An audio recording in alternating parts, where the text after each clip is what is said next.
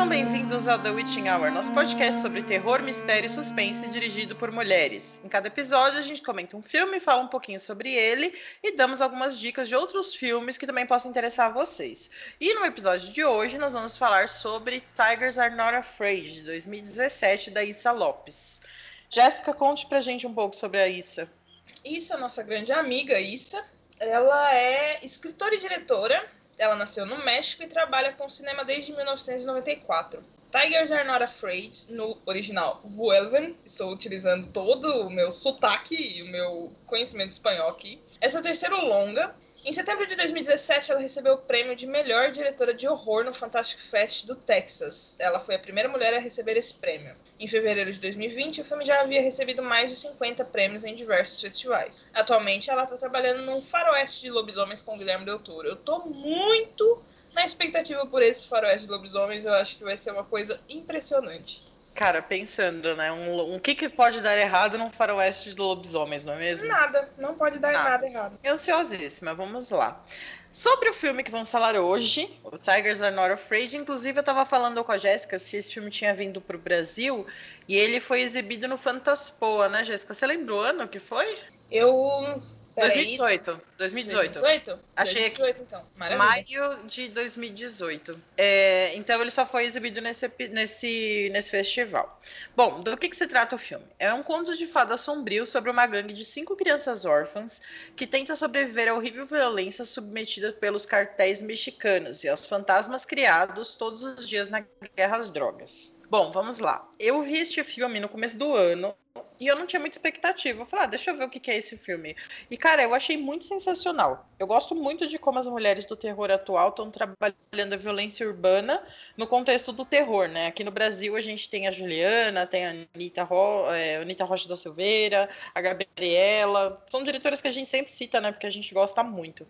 E no México agora tem a Issa Lopes. Agora não, né? Ela tá desde 94 aí trabalhando com cinema. Mas esse foi o primeiro filme dela que eu assisti e eu gostei muito. E você, Jéssica? Eu gostei demais desse filme. Tipo, eu comecei a ouvir falar sobre ele. E é sempre uma busca muito muito louca, né? Ir atrás de diretoras. Então, quando eu soube da Issa Lopes, primeiro porque ela tinha uma foto incrível de perfil no Twitter. É uma foto sensacional, lindíssima. E daí eu já estava muito interessada em conhecer mais sobre o trabalho dela. E aí consegui assistir o filme. E eu, ao contrário da Michelle, eu já estava esperando muito do filme e fui surpreendido positivamente ainda assim. É um trabalho muito sensível, muito bonito que ela fez. E, cara, é, é, é, engraçado isso, né? Tipo, eu tava conversando com a Michelle antes de, de, de, começar a gravar sobre como a gente desconhece essas, essas, essas pessoas, né? Essas diretoras que estão tecnicamente tão próximas, né? A Issa, ela é mexicana, ela recebeu alguns, alguns, né, algumas, algum, algum auxílio, assim, por dizer, né, do Guilherme Del Toro, ele, ele né, chamou ela para alguns projetos e tal, e mesmo assim a gente não ouve muito falar dela, ela é uma baita diretora, o Tigers Are Not Afraid eu descobri por muita coincidência, e só passou aqui na Fantaspoa, ninguém colocou em nenhum streaming, em nenhum lugar para lugar, a gente não consegue assistir esse filme disponível de um meio legal e é uma baita diretora que está aí com um projeto incrível, com vários projetos incríveis para serem feitos e o primeiro esse longa dela que recebeu esse tanto de prêmio não chegou nem a vir até a gente, sabe? Só através do Fantaspoa. Então, é, é, é foda essas coisas, né? A gente tem que ficar caçando uma coisa que a gente tecnicamente nem precisava tanto caçar, né? Exatamente. E pensando aqui, o Fantaspoa desse ano foi exibido online, né? E a gente teve uma, uma boa quantidade de números de filmes dirigidos por mulheres. Eu até escrevi no Cinevarda sobre o que eu assisti. E, cara, tem filmes espetaculares. Assim, eu assisti um, um argentino chamado Pedro, Papel e Tesoura, que é espetacular, assim. E eu fico muito triste de pensar que fora desse rolê do, dos festivais, vai ser muito difícil chegar no filme, né? Como foi o caso do Tigers. É, eu, a Jéssica, a gente tá, tipo, diariamente cavocando na internet atrás de filmes dirigidos por mulheres. E por sorte achamos esse, né? E infelizmente ele não é tão falado. Até porque ele trata de uma situação, né? Tipo, crianças órfãos. E, assim, eu não me lembro de detalhes do filme, eu vou ser muito sincera que não dou tempo de rever, né? Mas uma delas presencia a morte de um traficante, não é isso, Jéssica? Isso mesmo. Exato. E aí eles, os caras ficam correndo atrás dessa, dessa menina e dos amiguinhos dela pra, como se diz, para eliminar ela, né, basicamente, né, que é essa violência.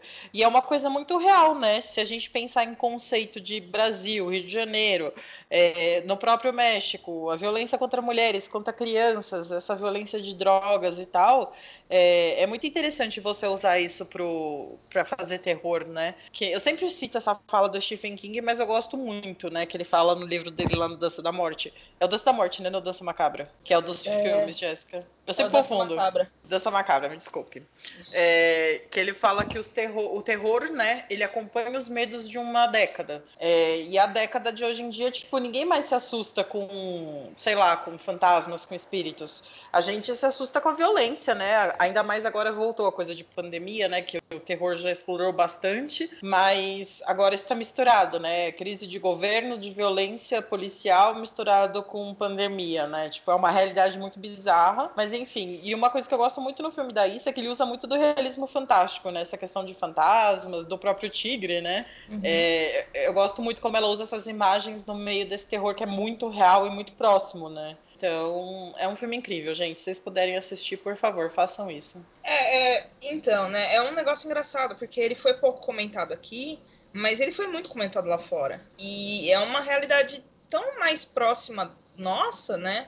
De, de uma diretora, como eu, como eu disse, como eu mencionei no, né, mais cedo, é tecnicamente próxima nesse sentido que a Michelle falou, sabe? É uma realidade até bastante reconhecível, sabe? E é pouco comentado. Eu acho isso muito engraçado, porque eu vejo a gente dentro do terror discutindo algumas coisas tão década passada, sabe? A gente não avança, a gente não procura avançar nas discussões, a gente fica tudo por pelo mesmo e perdendo muita coisa que tem sido feita incrível e não pensando em formas de fazer com que isso funcione também pra gente, sabe? O que eu tô querendo dizer é o seguinte: a gente perde tempo demais numas discussões que já não são tão necessárias. Por exemplo, a gente vê todo dia alguém discutindo o que, que é pós-horror e se isso existe e debochando da situação, mas a gente não vê as pessoas tentando encontrar caminhos para facilitar esse tipo de acesso, para trazer mais desse tipo de conteúdo pra gente, a gente não vê discussões novas, a gente não vê como tornar a indústria do terror um lugar seguro para mulheres, para pessoas, para minorias, sabe? E é, é, é, foda, porque a Issa ela faz um trabalho social interessante nesse filme.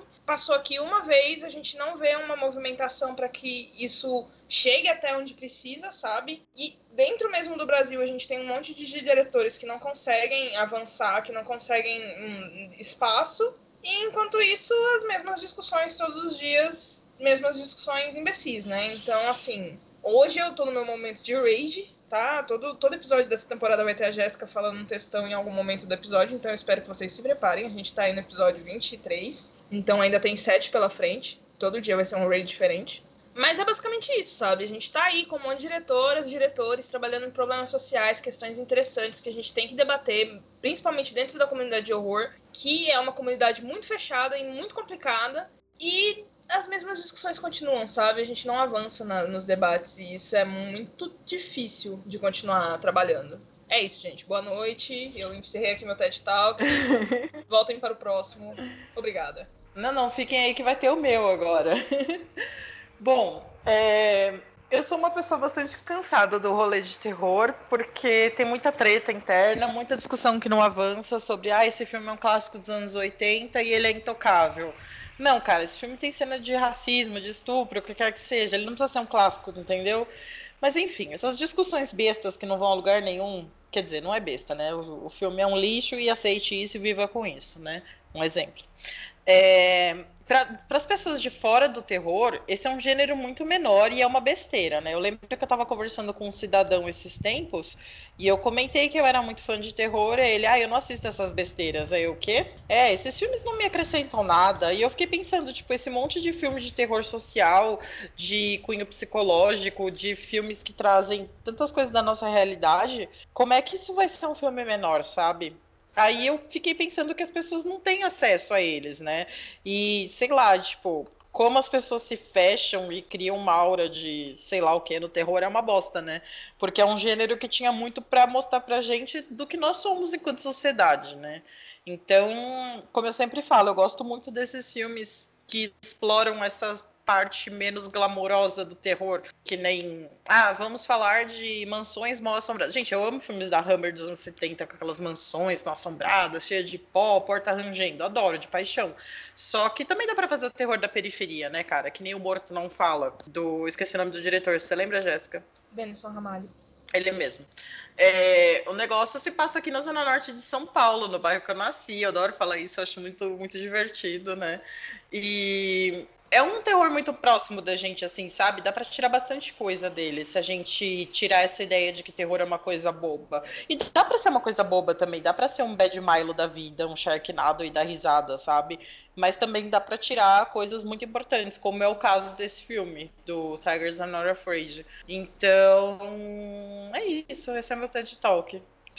É, é, porque é isso, né? Tipo, no final a gente tá trabalhando há tantos anos tentando mostrar que o terror ele tem uma profundidade quando ele quer ter, e as pessoas continuam imaginando que é só sangue, etc. E isso é foda, né? É difícil. Você tem que tentar explicar seu trabalho, falar, não, galera, o terror ele é muito mais, ele tem é um, é um gênero cheio de oportunidades. É um gênero que dá para você trabalhar muitos anseios, muitas ansiedades, dá para você trabalhar muitas angústias e Aí, ao mesmo tempo, tem gente que tá no mesmo rolê, trabalhando no mesmo rolê que você e fica, não, kkk, kkk é só tripas e é só é pra isso que eu curto terror, sabe? É difícil, complicado, mas é a vida, né?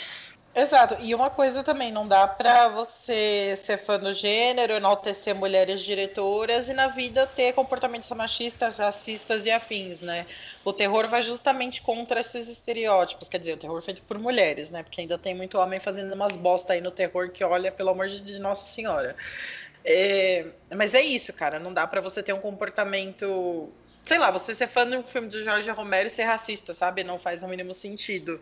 Então, por favor, gente, aprendam um pouco com os filmes que vocês estão assistindo. Aprendam com os filmes que vocês estão assistindo e procurem assistir outras coisas também. Deem oportunidade para essas diretoras emergentes e diretores também. E, né, Tigres, é, Tiger Not Afraid é um grande exemplo de como o terror ele tem essa, essa propriedade incrível de conversar com uma realidade que é de outro país, mas é tão próxima à nossa também. Então acho que é uma dica valiosa. Se você ainda não assistiu o filme, eu recomendo muitíssimo que você veja, porque é uma baita história. Exato. E esse, essa situação do narcotráfico na América do Sul é um assunto muito pesado, cara. Se você for ver, sei lá, tem aquela série Narcos que fala sobre isso, a gente tem músicas, tem reportagens e afins, né? Então, é uma questão muito grave lá há muitos anos e parece tão complicada quanto o Rio de Janeiro aqui, sabe? Questão de violência policial, abandono das pessoas de comunidades mais pobres e o narcotráfico tomando conta, aquela coisa toda, né? Então, eu fico muito feliz de saber que tem uma mulher num gênero tão menosprezado pelas pessoas tratando desse assunto. E ainda mais de crianças, né? Que eu acho que ficam órfãos, veem os pais sofrendo violência então, e precisam se virar sozinhas, né? Essa é a parte mais pesada. Inclusive, um spoiler, gente. Tem uma cena de uma criança que morre nesse filme, mas eu chorei que nem uma desgraçada, que nem parecia um filme de terror. Pra mim, parecia um, dra um drama, dramalhão. Eu adoro dramalhão no terror, eu acho que é excelente. Eu sou a grande, eu sou a grande apreciadora.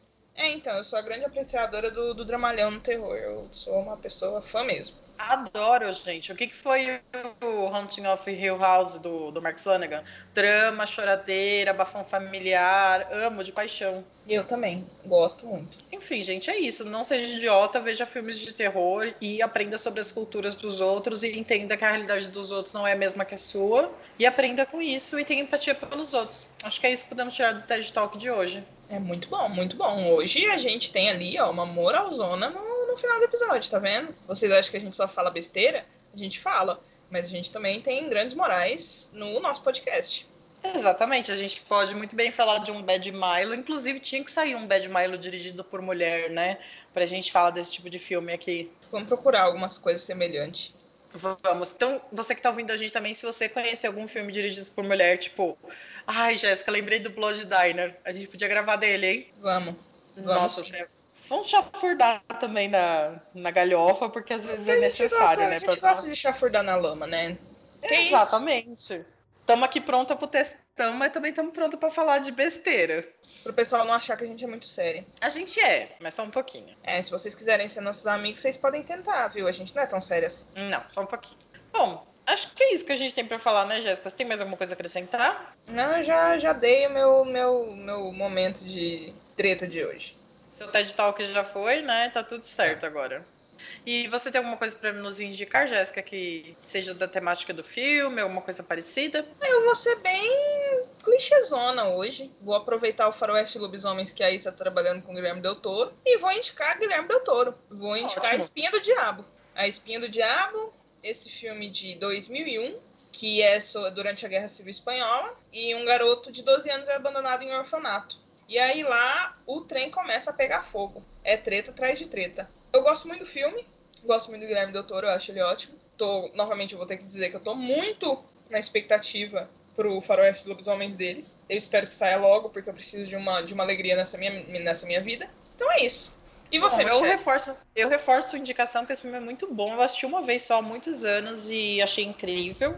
Então eu reforço essa e eu vou indicar uma coisa meio diferente hoje. Eu vou indicar um livro, não é de terror, quer dizer, não é do terror dentro do, dos padrões, né? Mas é um, livro assustador que se chama Reze pelas Mulheres Roubadas, da Jennifer Clement. Ele foi lançado pela Rocco com tradução da Leia, Leia Viveiros de Castro. É, ele se trata de um, um lugar, de umas montanhas do, de Guerreiro, né? O nome do lugar que se passa o livro, no México, em que as mulheres elas enfeiam as suas filhas. Elas colocam roupas sujas, cortam o cabelo, deixam elas feias, para elas não serem roubadas pelos chefões do narcotráfico. É triste pra caramba, é bizarro, assustador, assim, mas eu acho que é um livro muito bem escrito. A autora chegou a fazer pesquisa no México e tal, então é um livro muito bacana, eu queria recomendar ele. Eu comecei a ler ele e é impactante demais. Nossa, pesado, é... pesado demais pesadíssimo, mas recomendo muitíssimo também. Eu reforço novamente. Eu não terminei ainda porque a vida aconteceu, mas uma hora eu terminarei. É, eu gosto muito desse livro, que foi o segundo que a gente leu para Leia Mulheres, aqui de São Paulo, e, tipo, foi uma discussão super acalorada, foi muito interessante, assim, e tal, e já faz cinco anos e eu não esqueço, assim, do livro, né, então esse me marcou bastante. Bom, acho que é isso, né, Jéssica? É, eu queria aproveitar para agradecer novamente a todo mundo que está apoiando a gente no, pelo nosso padrinho. É, fica aqui o convite, né? Se você puder eu, eu ou quiser apoiar a gente pelo padrim.com.br barra The Witching Hour. Valor dois reais pela broderagem. A partir de cinco reais você faz parte de um chat comigo e com a Jéssica, em que nós somos não tão sérias lá, a gente posta foto dos nossos pets. E também você fica sabendo em primeira mão das novidades das gravações, os filmes, participa de votações, escolhe filmes que a gente que você queira que a gente grave, né? E se você quiser me encontrar aí pela internet, você me encontra no micheleda5a7.net, que é onde eu posto umas resenhas, e lá eu também compartilho o que eu ando fazendo aí pela internet afora. E você, Jéssica? Bom, eu também gostaria de agradecer nossos nossos queridos apoiadores maravilhosos vocês são ótimos, vocês estão ajudando que esse podcast vá para frente. E né, nós temos nosso Instagram, que é o The Witching Hour com dois R's no final, onde a gente posta os posters dos filmes que a gente assistiu para gravar, e aí vocês também podem saber quais os filmes que a gente vai discutir para poder assistirem antes de ouvir, né? Porque a gente não controla spoiler aqui não. E nós temos uma playlist uhum. que eu ainda não atualizei, eu tô há três episódios falando que vou atualizar e três episódios para vocês é mais ou menos umas cinco semanas para a gente, então vocês imaginem, a, a, imaginem o quanto estou atrasada nisso. Mas, por favor, sigam a playlist, são aí muitas horas de conteúdo de Michelle e Jéssica falando sobre terror. Eu prometo que eu vou atualizar antes que, o pro... antes que esse programa saia, já vai estar atualizada, eu espero. Se não estiver, vocês podem chegar e me cobrar nas minhas redes sociais, que todas são arroba capirogéssica. Pode cobrar, Eu não vou ficar chateada, eu só vou me sentir muito burra por não ter ainda conseguido atualizar, mas eu vou atualizar, prometo. E é isso. Bom, é isso, gente. Então, Jéssica, por favor, atualize nossa playlist para as pessoas ouvirem muitas horas da gente falando de terror e reclamando. Prometo. E é isso, gente. Muito obrigada pelo nos, por nos ouvir e até a semana que vem. Isso mesmo, muito obrigada. Vocês desculpem todos os momentos raivosos que a gente tem, mas a gente precisa ter esses momentos aqui mesmo, porque é, é isso. Porque a gente gosta que todo mundo, todo mundo ouça nossos momentos raivosos. E, bom, é isso, gente. Muito obrigada. Obrigado por nos eu ouvir hoje e obrigado por nos ouvir sempre. Eu vou terminar este programa aqui com uma frase da Agnes Varda no seu documentário As Praias de Agnes. Eu procurei ser uma feminista alegre, mas eu me sentia muito zangada. Essa é a nossa vida, Jéssica. Um beijo para todos. É isso aí, a Michelle tá terminando o programa que nem o Miguel Falabella. beijo, gente. Tchau.